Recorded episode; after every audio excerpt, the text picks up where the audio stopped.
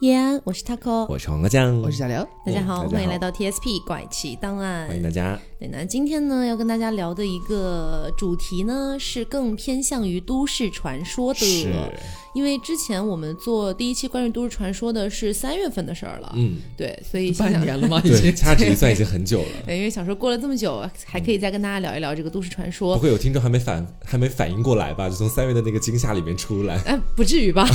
然后上一期其实跟大家聊的可能更多的是比较为人知的一些故事，嗯，那今天跟大家聊的呢，可能就是呃这个被熟知度没有那么广的了。是，对，那今天我们可能会讲一些国内的，再讲一些国外的、这样子，嗯。所以首先我们先来聊聊国内的吧。嗯嗯国内的就多了。嗯 其实说真的，因为上一次我们的题目里面很少就是有说到国内相关的东西嘛。那其实呢，在我们的这个坊间当中，有非常多的都市怪谈可以拿来被讲一讲哈。嗯，就其实第一个要跟大家讲的呢，是来自于我们四川成都的故事，嗯是来自于跟 Taco 离他家乡很近的一个地方。而且离我当时在成都住的家也很近的地方。是吗？对因为这个地方就是九眼桥。对啊、我本人不是成都人，但是我看到这故事的时候，确实也被这故事吓了半天。嗯，因为说如果细心的朋友哈，在经过九眼桥，然后快要到水井坊那边的时候，嗯，你们仔细观察地上的地砖，有一块砖的颜色可能和其他的地砖的颜色不太一样，它是玉白色的。啊，这个倒不是要赞扬它到底有多美，主要是跟大家讲一下这块砖它到底有什么样的不一样。就是如果是在好几年之前的话，因为我今天也也有问他空嘛，我说好几年之前是不是在成都的九眼桥旁边会经常会有宠物失踪这样的案件发生？其实，嗯，其实因为我离开成都已经十几年了。嗯，所以其实你说好几年前，其实嗯我可能那个时候要么是我年纪太小，或者怎么样，其实我不太有印象对这个事情。是，就是说在当时的九眼桥的附近呢，因为那个地方其实也可以走走路呀、逛逛街啊这样，所以当时有很多人就可能会牵着自己家的猫猫狗狗，就在这路上开始逛起来了。嗯，但那段时间呢，那条路上非常容易发生的一个案件、一个事件，就是这个猫和狗走的莫名其妙的，可能就你一个不留神，哎，他们就都不见了。嗯所以说当时有很多的市民都非常的奇怪，直到有一天呢，有一个男人也在这个九眼桥上开始行走，嗯我们姑且叫这个男人叫李哥吧，哈，好李哥可以。李哥当时在这桥上走，他也是一个有狗大户啊，家里面养了狗的，嗯所以说他当时的时候牵着自己家的小白狗，悠哉悠哉的在这路上开始走的时候，接了个电话啊，这个电话当时就跟他讲的可能是公事相关的事情，然后李哥当时就接了个电话嘛，因为这接电话的时候可能会稍微有一点晃神，就没看自己的小白狗，然后转眼一看，电话刚接完，看到有一个浑身穿着黑褂褂，然后黑色头发的一个小孩儿抱起自己家的小白狗，咚的就开始往外面跑，然后转眼间就消失不见了。嗯所以当时他就很奇怪，说：“哎，你偷狗都被我看到了，对，偷狗贼被我看到了，竟然还一点都不害怕，抱着狗，然后当时呢立马就消失了。而且先前的时候，这孩子为什么要偷狗？这这这一切都很奇怪解释不。通。对，所以说呢，这李哥当时追了几步之后，发现这孩子不见了嘛，然后当时心里就怀疑说，到底怎么回事儿？一般人可能被偷完狗之后就觉得说，那狗嘛偷了就偷了，那啊最多、不不应该是 报挂一个 对挂个寻狗启事呀嗯。啥的，呃最多也不可能是说我在缠着这孩子不放，可能就想着用其他方式解决问题了。嗯。那李哥不太一样，李哥当时就觉得说这孩子有问题啊，因为本身那个装扮在街上看到就很奇怪嘛，嗯。所以说他当时的时候呢，就叫了自己的一伙兄弟，当天晚上的时候，在孩子原地，就是他大概偷狗，然后又在那地方消失的那个地方，嗯就在那地方挖了个坑，开始往下挖，就想看看这地方到底有什么东西藏在下面，因为不过这个逻辑感觉也怪怪的 就是丢了狗，但是我要挖地。对，就是他当时因为也很奇怪，可能是，然后呢，他就开始往下挖，挖着挖着呢，就看到了一个棺材的边缘开始显现了出来，然后这棺材没有很大，是一个小小的棺材，当时就很奇怪，为什么这个这个街下面会埋这么大一个棺材嘛？几个人就把这棺材打开一看，看到里面就是那个穿黑褂褂的小孩儿就躺在里面，而且尸体呢也没有腐烂，什么都没有，就非常好的，整个人就躺在就很完整的对，冥思在这个棺材里面，但是在他的身边，也是在棺材里，有有很多的猫猫狗狗的尸体都在旁边，包括李哥的那个小白狗的尸体，然后还有一些宠物的骨骸，全部都在旁边摆放着。这当时其实李哥是被吓到了的，因为没有人是大白平白无故的，然后就挖挖到一个棺材，然后又看到尸体，这整个人肯定都不好了。嗯所以说他当时呢就想，那这道上的事情你找警察可能也没啥用，这找警察就是凶杀案件嘛，可能就是，然后他就去找了当时的算命先生。算命先生当时感觉都非常的不合逻辑。对发现了一个棺材里面一具尸体，我不要报警。我找算命先生来解决问题。对，然后当时这算命先生一过来一看，就跟这李哥说说你可能是犯冲了，就是你平白无故在地上挖了一个尸体，然后这孩子还什么都挺好，旁边还还有这么多宠物的这个骨骸什么的，说你可能犯冲了。他说你要解决这个冲的话呢，你就可能得把这个东西完全的销毁掉。所以当时的时候，李哥就带着这个棺材，还有这棺材里的孩子一起到了郊区里面，放了一把大火，然后把这个孩子和这棺材全烧了。然后据说当时的时候，在烧的时候，这个火里面黑血纷飞横飞，说的就是说这孩子当时被就等于是整个鬼魂消亡的过程，类似于在电影里面那种感觉嘛。嗯哼然后，就开始有点悬了。对，然后呢，之后又按照这个算命先生所说的，那算命先生当时又说了，说这个埋棺材的地方啊，反正他也没报警。然后呢，他说这埋棺材的地方，你当时撬开来的那块石板，就包括是地上的那个瓷砖，嗯它也是有邪性在的，所以你必须得买一块玉石，在当时的时候把这玉石往上面一放，相当于压住它对，镇住下面的邪气。所以说当时呢，这李哥就又去买了一块玉石，把这个跟其他瓷砖颜色都不一样的石头，就给它放在路中间。你说，你说。李哥这是招谁惹谁了？什么都没干，带着自家狗出去溜一圈儿。然后呢，后来对啊，他还自己找事情呢，还自己挖，自己挖主要之后，是他不信邪，你知道吗？对嗯丢了狗你贴告示就好，然后我要开始就地挖坑，是挖了坑挖到棺材不算吧？他不害怕，我要掀开看看。对，掀开完了被吓死了，我报警，我要找算命先生，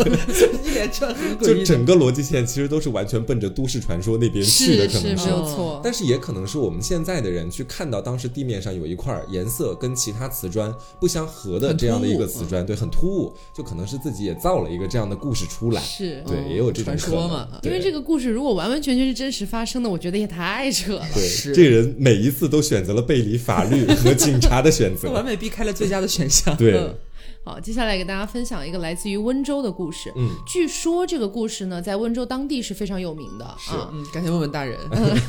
说是温州实验中学的一个叫做校车事件。嗯那相传呢是八十年代左右，然后呢实验中学有一次，哎，大家就出去秋秋游嘛，嗯，这很正常。然后一个巴士上面呢载满了非常多的学生，当时呢这个司机啊就把车停了下来，停在一个非常平坦的路上，嗯，对，然后呢自己下去，哎解个小手。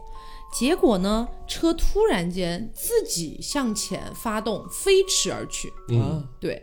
然后说这个校车啊是直接就坠入了瓯江啊，嗯。可能是温州那边的一条江啊。除了说有很少一部分人他可能提前就跳车了，嗯。或者是坠入了江里面之后又游出了这个车厢之外，嗯。没有人还活着，就是除了那一小部分人之外全死了。嗯。对这个消息呢，因为是八十年代嘛，当时整个呃不管是信息的传递啊之类的，其实都不是很发达。嗯。但是呢，当天晚上还发生了一件事情啊，据说说当天晚上呢，在这个实验中学守门的一个大爷，然后看到了这个教学楼有一个教室里灯亮着。哎哎，已经是晚上了，对，嗯然后就上去查看，心想说是不是哪个班级的孩子在这儿半天不走，嗯结果呢，看到那个班级的学生都在里面，然后身上全部都是沙子和水渍，那不就是在里面淹死的那些孩子？对，然后坐在桌子上，然后好像在上课的样子。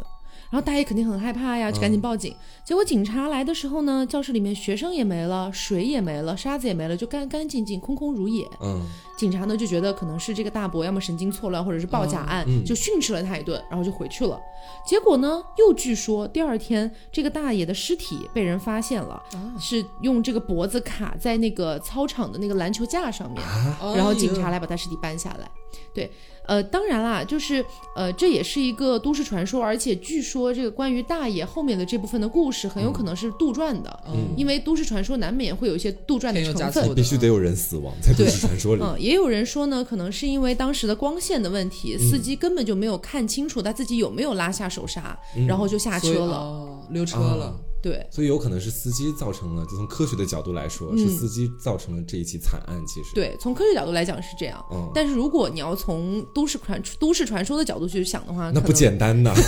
可能就要请道士来算一算了。那肯定有风水先生加入。所有的都市传说的结果都是道士告诉我，嗯 风水先生告诉我应该要干嘛。这其实跟我们国家的一个文化传统有关系了，是就是从很早之前就流传下来的。家里可能住房子之前或者干嘛，你都得请风水先生先过来看一眼这样的。嗯，嗯嗯，然后我这边再讲一个吧，嗯同样是关于公交车的故事啊。嗯他他刚那讲的可能也校车对是个校车校车，但我这是公交车，反正都是机动车嘛，差不离。就机动车的相关的都市传说。好，就说的是在北京里面啊，皇城根下这个发生的故事。皇城根下的阳光黄大男孩儿。黄城根下，哎哎，，对，在这里面发生的，说是北京有一辆公交车啊，这个编号是叫三三零，因为在北京其实有很多关于公交车的一些都市传说呀、嗯或者什么的，大家传的都很广，所以说呢，这辆车我现在还不确定他在不在，因为我也没去过北京，但是呢，对我没怎么去过北京，所以说呢，据说是在当时发生了这起案件之后，然后呢，北京就把这一辆这个牌号的车就取消掉了，最后就没有三三零这个了。那具体呢也不可考啊，其实，嗯所以说当时具体发生了什么事情呢？我们一起来看一下。说是在九几年啊，是在很早之前了。嗯九几年的一天晚上，当天晚上大概九点多钟的时候，就是我们也又出现了一位李哥啊。嗯这位李哥呢怎，么又姓李啊？对他刚刚下班九点多的时候，他想要刚好去搭这个三三零路公交车回到自己的家里面，因为当时可能是九几年的缘故，所以说公交车其实很早就到末班车了，嗯所以他当时搭的那一辆三三零的公交车就刚好是当天晚上的最后一班，所以说呢，当时天气又很冷，然后他就直接去直奔站台而去。在站台上呢，他看到了一个老婆婆，然后还有一对年轻的情侣一起在跟他一块儿等车。嗯，然后这三三零车就慢慢的从这个夜幕还有这个冷气当中开过来了。嗯，然后当时的时候车门打开啊，这个年轻情侣先上去了，这李哥和后面的一个老太太呢是后上的。等于说这一次一共上了四个人。对，就这次上了四个人，然后呢，这老太太当时腿脚不便嘛，然后就是在车上的时候还崴了一下，李哥当时就扶了她一把，然后老太太说谢谢你啊，诸如此类的话，她也没不会是一个好人有好报的故事吧？我觉得很有可能是。然后车就继续往前开，当时呢开到了刚好离这个就是北京可以说是呃故宫啊乡就比较近的一个地方，然后开到长安街了。对，哎。就是就是这个，我一直想不起来叫什么名字，啊你知道是吗？对，然后当时的时候呢，他们在车窗外面，但是不是在公交站点，看到了三个人啊、两个人，当时先看到两个人，然后呢，这个里面的人，这个他们在拦车嘛，然后司机当时呢就不想停，说不在站点里面，啊，就是不在站点，在路边，然后拦车。是然后当时车上的这个乘客就说：“天气这么冷，你也是末班车了，你干脆就让他们上来吧。”啊，啊，然后呢，这三这两个人就上来了。上来的时候呢，这李哥当时才发现不止两个人，是两个非常奇怪、穿着清朝官服的两个人。啊，我感觉这个是北京的都市传说经常出来的，对什么故宫里面看到宫女、太监啊之类是，的。然后就是两个穿着清朝官服的人，中间还架着一个人呢。就刚刚看到是只有两个人，对结果走近了发现中间还架着一个人。是，就是他们发现这两个人中间还架着一个人，但那个人呢，整体非常虚弱啊，就是看起来像喝醉了的样子，哦头发垂下来呢，什么也没看清楚，脸也没看清楚。这三个人呢，就直接就奔到这个车的最后面的最后座去了。OK，然后车上当时都很害怕嘛，说你大那时候流行 cosplay 吗，对，大晚上九点多钟看穿清朝官服的人直接上车，这有点吓人。嗯然后当时这售票阿姨，然后就说说没事儿啊，这个可能是在这里面拍戏，然后就是喝醉了，然后也不要见怪不怪，就不用害怕嘛，这个样子。售票阿姨也不去找他们买票吗？售票阿姨可能已经给他们买过票了啊，当时、哦，对，然后呢，车就继续往前开，开了有大概就拿出了一锭银子。付款。然后呢，车继续往前开，我们刚刚说到，然后中途的时候，这个年轻情侣下车了，嗯，所以这时候车上总共有司机、售票阿姨、老太太，还有我们这位李哥，还有另外的三个人，啊，嗯总共大概是七个人在场。然后呢，这个时候李哥当时的时候就很想不清楚，说为什么这几个人穿清朝官服，怪怪的。对，很怪。然后突然之间，这老太太旁边老太太跟发了疯一样，就直接开始指着他的鼻子说：“这小伙子刚刚偷了我的钱包，大家快来抓他！”就说现在马上给我指着李哥是吗？对，说现在马上给我开到公安局去，我要把他送到公安局马。上给我开到公安局去。对，然后就说他偷了我的钱包，就一直说他偷了我的钱包。嗯，李哥当时也很懵啊，说我没拿你的钱包，但是嗯就你跟老太太可能僵持有时候不下啊。对也争执不清楚，所以到最后呢，就在离公安局很近的一个地方，他跟老太太两个人一块儿下了车。刚刚下车，老太太当时就意味深长地看着李哥，就跟他说：“他说小伙子，其实我今天把你拉下来，其实不是因为你偷了钱，其实是我救了你。”他说：“你没注意到，就是在车上的刚刚上去的那三个人当中，两个穿清朝官服的没有腿吗？他们很有可能是鬼魂。对，所以说，嗯，当时的时候，李哥就心里其实也挺惴惴不安的，他也没注意到这码子事儿。其实，这感觉好像是那种鬼嗯故事，鬼故事的套路，因为之前我也看到过一个类似的啊，好像好像哦，嗯。就说是有一个呃，具体是哪个国家和哪个国家，这个我有点不太记忆不太深刻了，反正都是鬼故事嘛。就举个例子吧，假设说有一个美国的姑娘去德国玩，嗯。然后呢，呃，就也是在那种公路上拦车，嗯。那个时候呢就拦到了一辆车啊，一个司机啊，西装笔挺的，然后车里面也香香的，一切看起来都挺不错的。车上呢还放着一首德国的一首歌，他听不懂嘛，美国人听不懂德语。嗯这个时候呢，啊，那个司机呢就会问他，哎，你这个身体还好吧？如果你头晕的话，你可以打开窗户啊，什么什么的都可以啊。嗯对，然后呢，那个女生就想要打开窗户，但是想要打开窗户的时候，那个司机突然又拦住了她，说还是算了吧，我车里直接开空调好了。嗯啊，那女生说好，听起来蛮正常也可以。好，结果这个时候呢，又开着开着，突然前面有一个老太婆，不知道为什么都是老太婆。嗯好，老太婆也突然拦车，说：“哎，我也要上车。”这个老太婆呢，上了车之后啊，也是不太说话，就不太说话，也不知道她到底是哪国人啊，也不说英语，也不说德语。结果呢，坐了在车上大概行驶了个十分钟左右吧，这个老太婆突然就拉着那个姑娘。说姑娘，你陪我去一个什么什么地方吧，就死拽着他要下车，跟他说英语，死拽着他要下车。然后呢，司机也是有一定阻拦啊，说你你你干什么呀？你这个样子，两个人嗯什么都没发生，嗯对吧？反正老太婆什么都不管，就把那姑娘拉下了车，然后那司机就没有办法，无奈就开走了。开下来之后呢，那个老太婆告诉那个姑娘说：“其实我是德国人。然后你知不知道刚才那辆车上的德语歌放的内容是什么？”姑娘说：“我不知道呀，我觉得就是普通的歌啊，听起来还还挺欢快的啊。然后老太婆说：“其实那个歌唱的内容就是什么，我要肢解这个小姑娘，我要让她的头放在我们家的什么柜橱里，什么什么之类的，类似这样的内容。嗯，这个还像，就这个其实还是有点那种都市传说的那种感觉在里面。是但你那位清朝官员是听起来更更瞎一点。但是最重要的是，这件事情到后来还真有一个案件跟他相关。哦据说的是在当时他们俩不是下了车嘛，嗯，然后在第二在两天之后呢，警方据说是在距离当时的香山一百多公里的密云水库里面找到了失踪的三三零路的公共汽车，他直接坠到水库里了，然后在那个里面还发现了三具严重腐烂的尸体。我们可以想想看，三具老太太还有李哥下年轻情侣全部都下车了，当时车上就是售后来应该还有五个人，对，还有五个人，还有三个，一个是售票员，一个是司机，对，还有一个可能是被那两个人架上来的。是，说不定是那两个穿清朝官服的人，可能在先前就已经把那个人弄死了，然后再架上来的。所以说到最后，可能是只有这三具尸体在车上，另外两个人完全是鬼魂我更希望是售票阿姨和司机先生已经逃离了。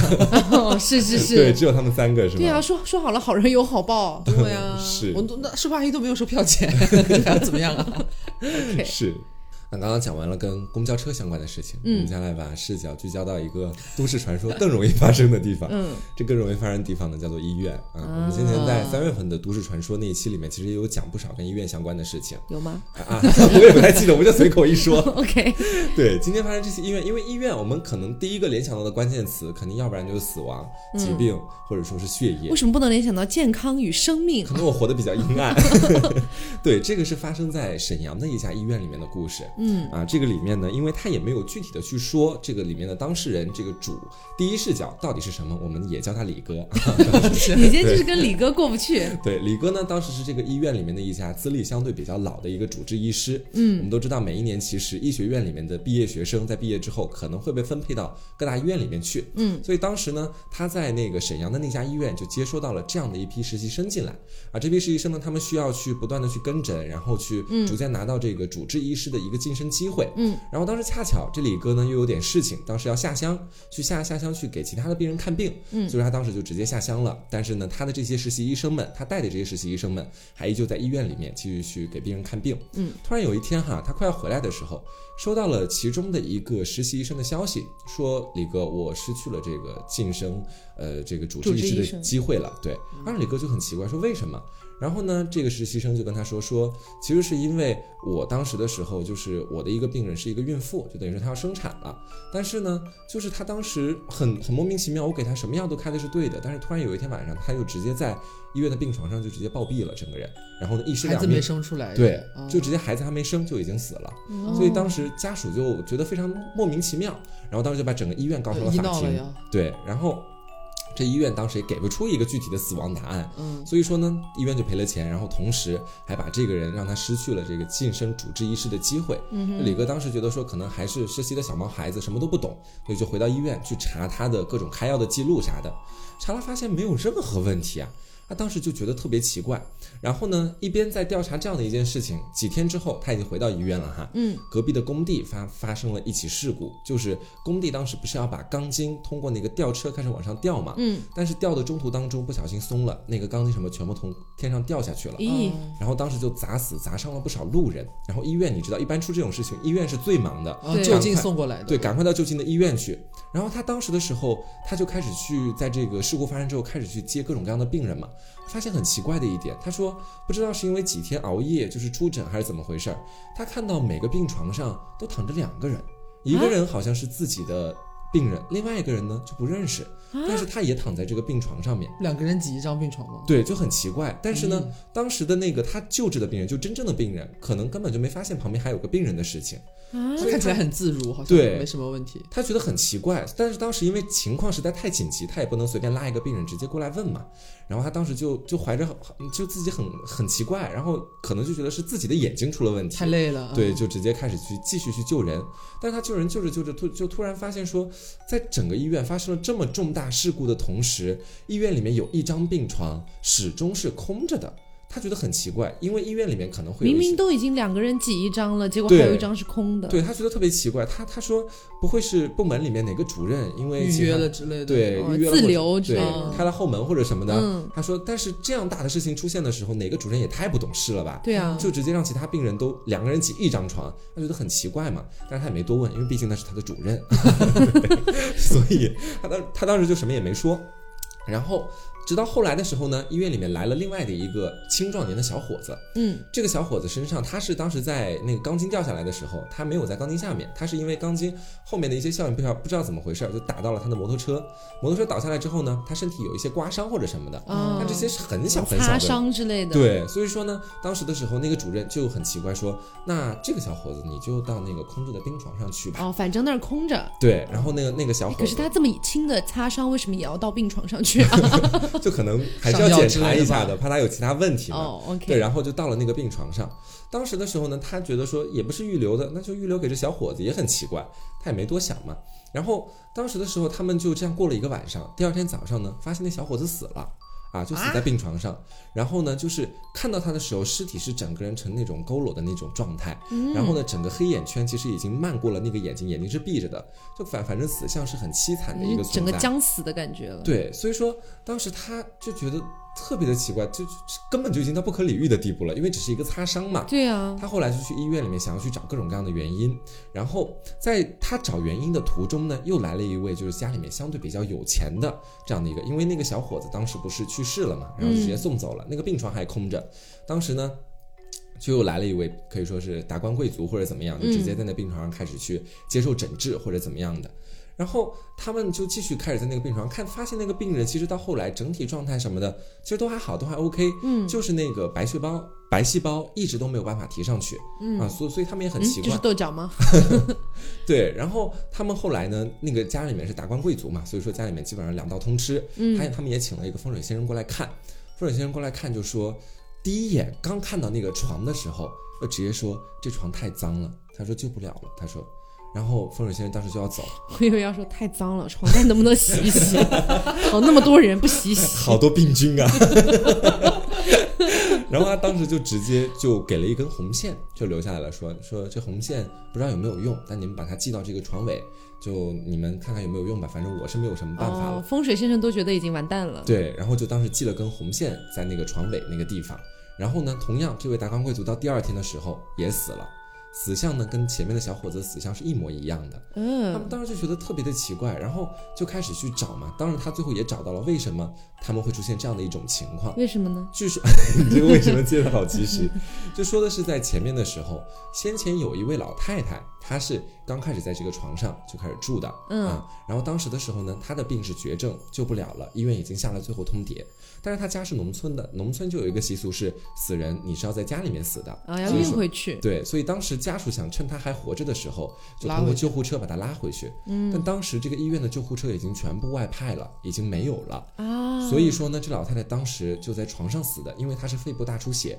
所以说最后的死相很凄惨，就是鼻子呀、眼睛啊、耳朵都在流血，然后那个血基本上浸湿了整张床单，快大半张床单。然后呢，这老太太不就死了吗？嗯后来的时候，医院就按照正常的这个医院的床单的处理程序，送到这个消毒工厂消毒，嗯然后呢又重新把这个床单运回来给其他病人使用。但是啊，不应该是废掉了吗没有，他们是消毒完，然后之后再拿回来使用这个样子。当时。然后到后面的时候呢，这整张病床其实已经发生过太多次类似的事件了，嗯所以说医院的这个主任什么都知道这个事情，但不能跟患者说嘛，嗯所以他们都不往那儿派。对，都不往那儿派。只是因为当时哦刚看到那个小伙子说这么年轻气盛的，而且只是一个擦伤而已，我就已。处理一下，应该没对事，。那放在床上应该没有什么问题吧？没有想到放到上面去还是出了问题，所以说这那就。就是不能把那个床给撤了吗？但是要省钱呢。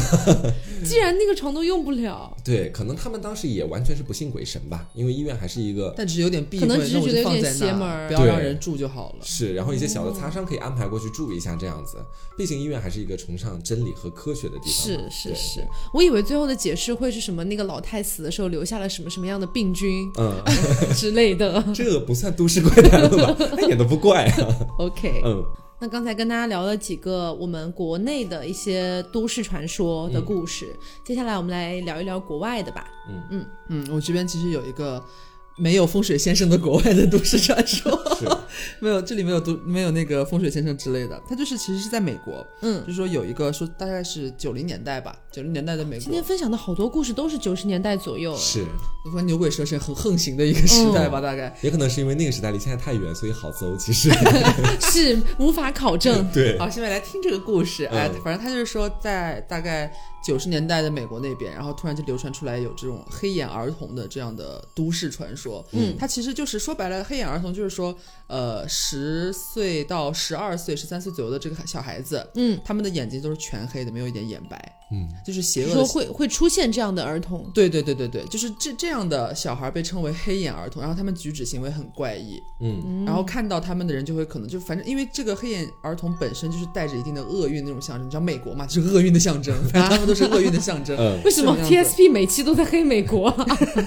然后呢，就发生了一系列的怪事情。嗯。然后我这边有搜集到一些些就是九牛一毛的故事给大家分享一下，就是他其实当时没有出什么人命了，这是我觉得我不太会害怕的地方。，OK，但是他很诡异，就是说，呃，第一个故事呢，其实他说，呃，黑眼小孩这个传闻最早最早一例其实是发生在一九九六年，嗯大概夏天的时候，说是当时有一个记者，就是一个一位男性记者，晚上他开车出去就是要采集新闻还是干嘛，反正是晚上出去，他当时他就把他的那个那个机动车开到了郊外的一个停车场那个地方，嗯。他刚停下，就在地下停车场嘛。然后这时候他说有两个十岁左右的小孩儿，就是过来在车外面敲他的车窗，嗯然后敲他车窗呢，然后他就打开车窗，嗯，就进行对话嘛。他就打开车窗的那一瞬间，就发现这两个小孩子就是先看他的外形嘛，就说这两个小孩都穿着那种连帽衫。嗯，就拉拉链儿那种连帽衫套头的，这两个小孩全部都呃把那个帽子给戴起来了，然后他看不太清他们两个人的脸，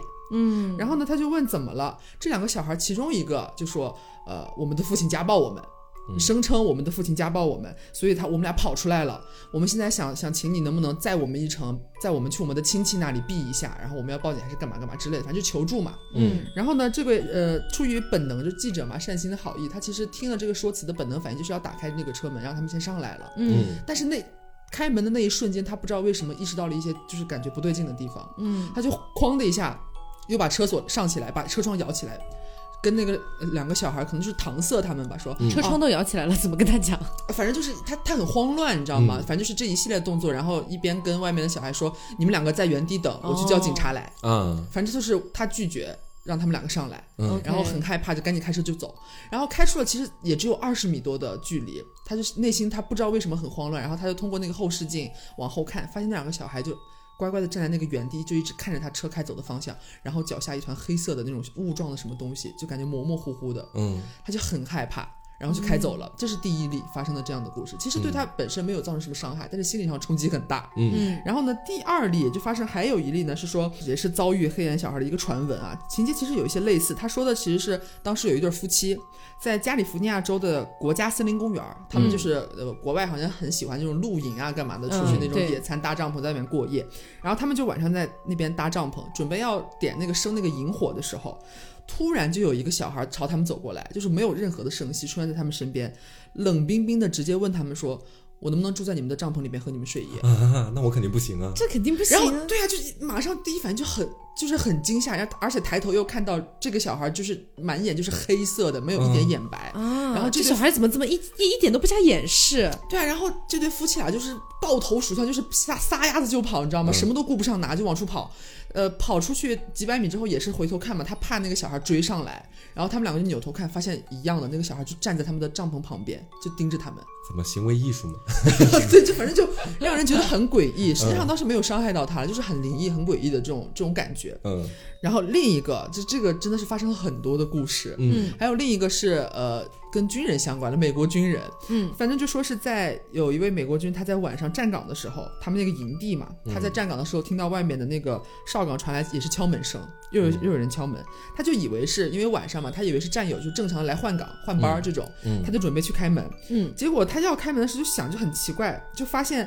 呃外面是一个身穿着礼服的嗯小男孩儿，然后他双穿礼服，，对，然后双眼全黑，他在军营哎，嗯、而且一般军营的位置又不是什么市中心啊，干嘛？一般都是比较偏的地方嘛。对啊，嗯。就莫名其妙出现一个这样子的小孩，双眼全黑，他就很慌张，嗯。然后他就不敢开门嘛，不敢开门，然后之后那个小孩就一直不停在外面敲门，让说让我进去，让我进去，嗯。他就不敢，然后反正就是没有没有开嘛，持续了大概二十多分钟，门才不敲了。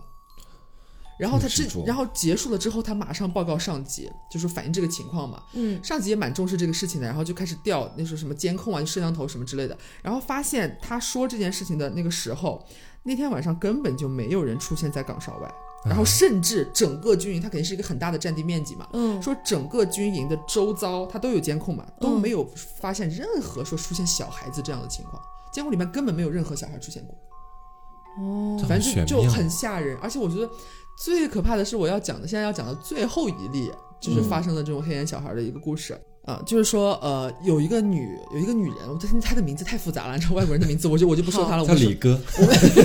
理解吧？我我们叫呃还是外国嘛，我们叫她玛丽女士好了。好，好我们叫她玛丽玛丽女士。嗯就说这个玛丽女士呢，她有一天半夜就听到她家她家养狗，嗯她住在自己的房子里边，然后晚上的时候，她就在自己的屋子里边在干自己的事情，突然听到她家的一只大型犬就对着他们家的房门外，就是呃最外边那个门，不停的吼，就一直叫。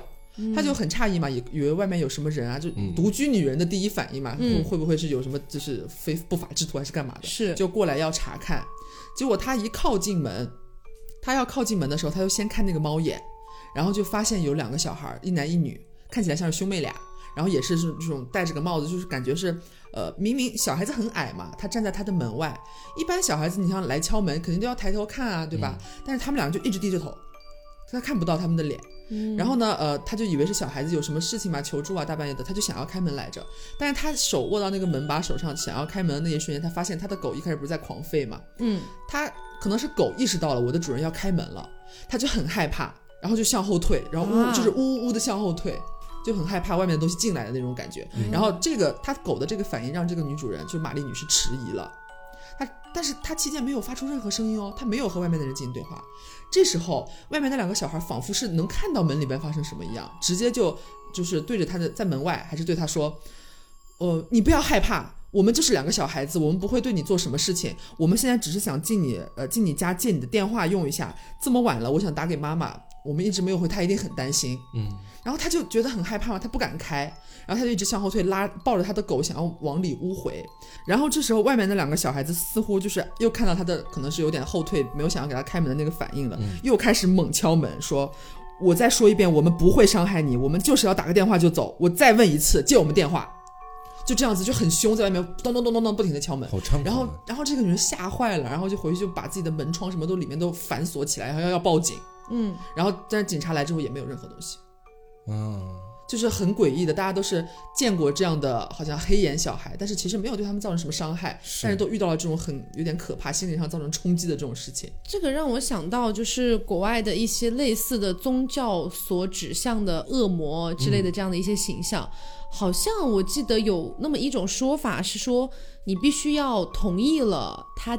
进屋的这个请求，他才真的可以进来，嗯，不然他是进不来的。啊对对对对对，就是他呃，怎么说？就是西方那边吧，他们的那什么宗教啊，或者是他们的这种关于什么邪恶神灵的这样一种理论，嗯就是说，如果是恶魔想要占据你的、呃、进入你的房子，或者是要占据你的身体，就什么什么附身啊之类的，是一定要经过主人你的同意啊，对对对之类的，就是你要主动打其实还蛮开门讲道理的，是 是，还要经过你的同意。对，反正就是说这样的小孩，黑眼小孩是就是邪恶的化身，他会想要进入你的屋子。反正因为我前面刚刚讲了好几个嘛，都是要进入你的屋子，要不要上你的车？对，要不然进你的帐篷。对对对，都是要进入你的私人领地。哦必须你允许，其实对，他会跟你好好讲，我想我想要上你的车啊，能不能载我去去我亲戚家？我能不能在你的帐篷里边睡一夜？我能不能借你的、借你家电话打电话让我进来？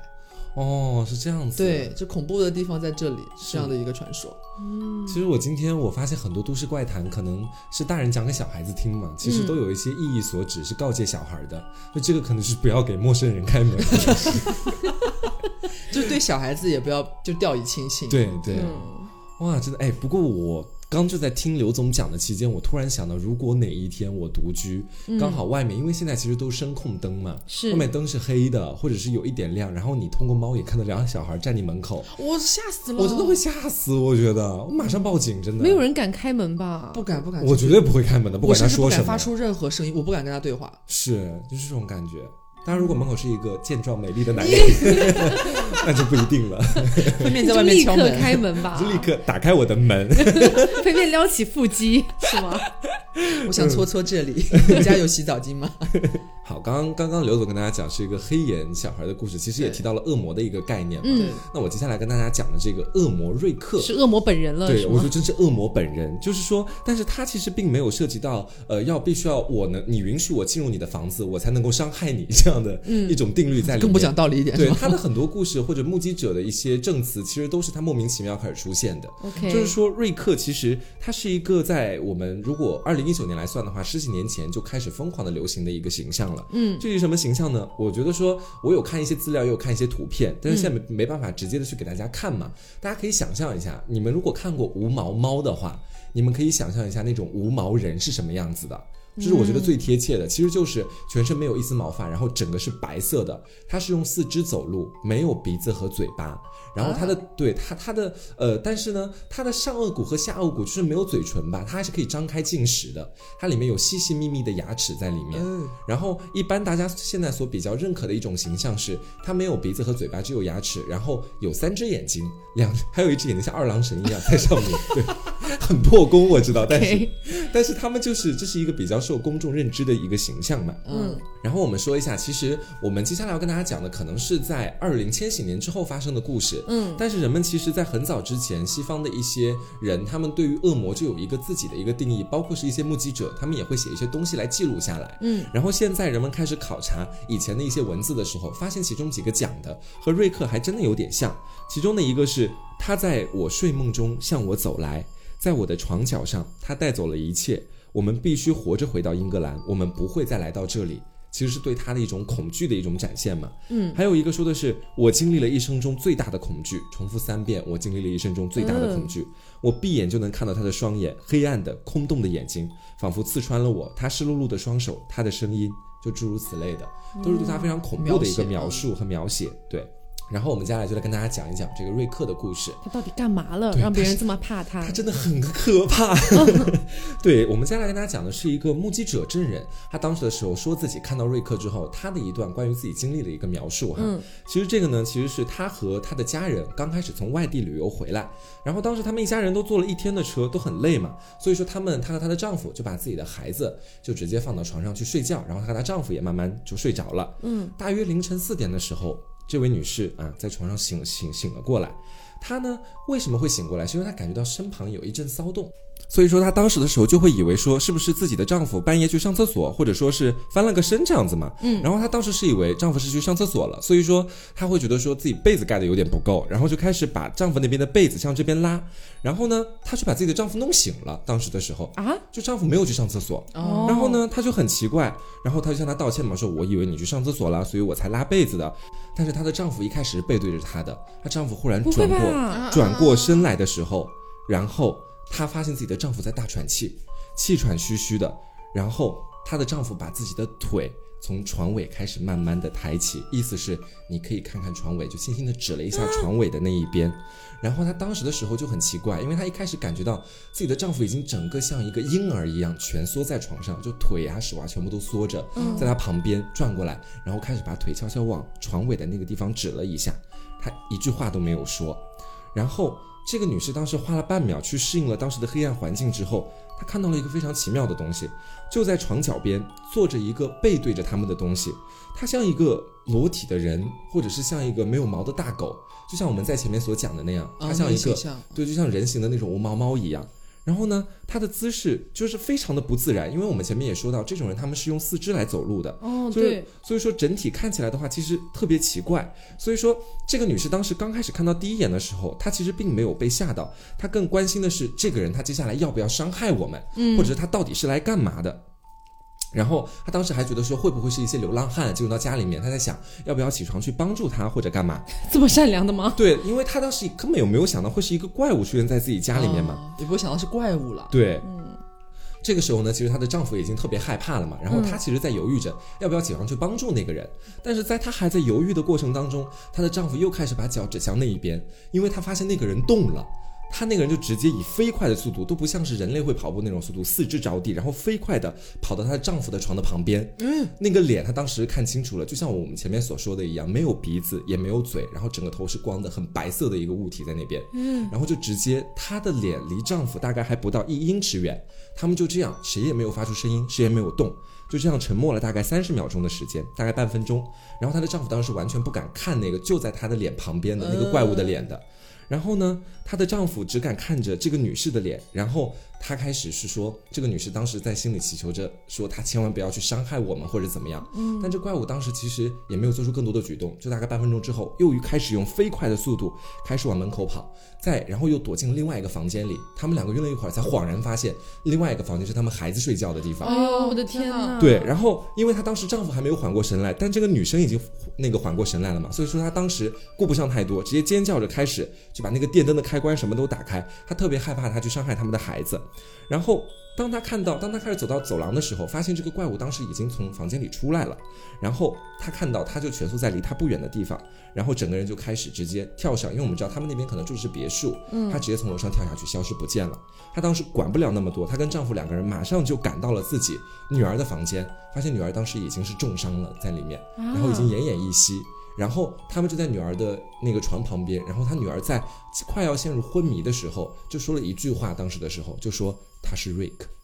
就讲了这么一句。然后他们当时的时候就很害怕嘛，这个。然后到之后呢，她一个人在家里待着，她丈夫是开着车准备马上把重伤的女儿送到医院去。她怎么还敢一个人在家里待着啊？对她，她要报警啊，然后接下来的话还要处理家里面这边的事情嘛。哦然后她丈夫就直接开车带着女儿就走了，但是她丈夫和女儿当天晚上直接把车开湖里了，